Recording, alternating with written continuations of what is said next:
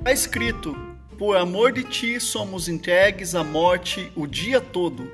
Fomos considerados como ovelhas para o matadouro. Romanos 8:36. A cada dia que passa, tenho sentido a mão de Deus sobre mim. Isso é um fato. A cada dia sinto seu amor que me trata não segundo o que mereço, mas de uma maneira que me constrange.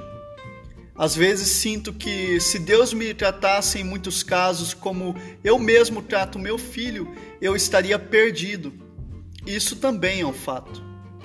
No meio desse turbilhão de amor existem coisas sobrenaturais que agem persuadindo aqueles que nos cercam a nos atacar com palavras e atitudes que machucam mais, muito mais do que uma agressão física.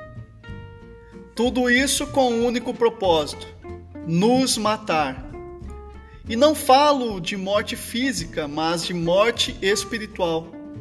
Dessa morte que Paulo falava com propriedade, pois Paulo tinha sofrido na própria pele aos ataques que Satanás persuadia as pessoas a promovê-los, tudo para separá-lo do amor de Cristo.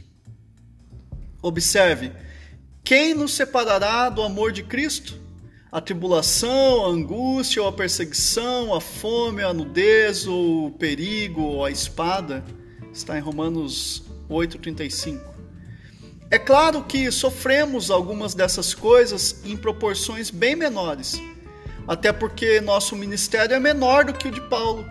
Então há ou haverá todas essas dificuldades em nossa caminhada, mas uma verdade que tenho aprendido nesses últimos dias e que quero compartilhar com você, para que você também aplique ela quando tudo estiver te sufocando é: cada dia que passa, a fúria tenta me deter, mas é impossível me parar.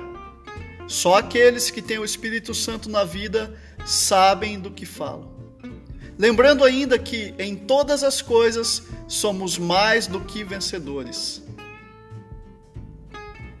Esse foi o nosso podcast, O Evangelho no Chão da Vida.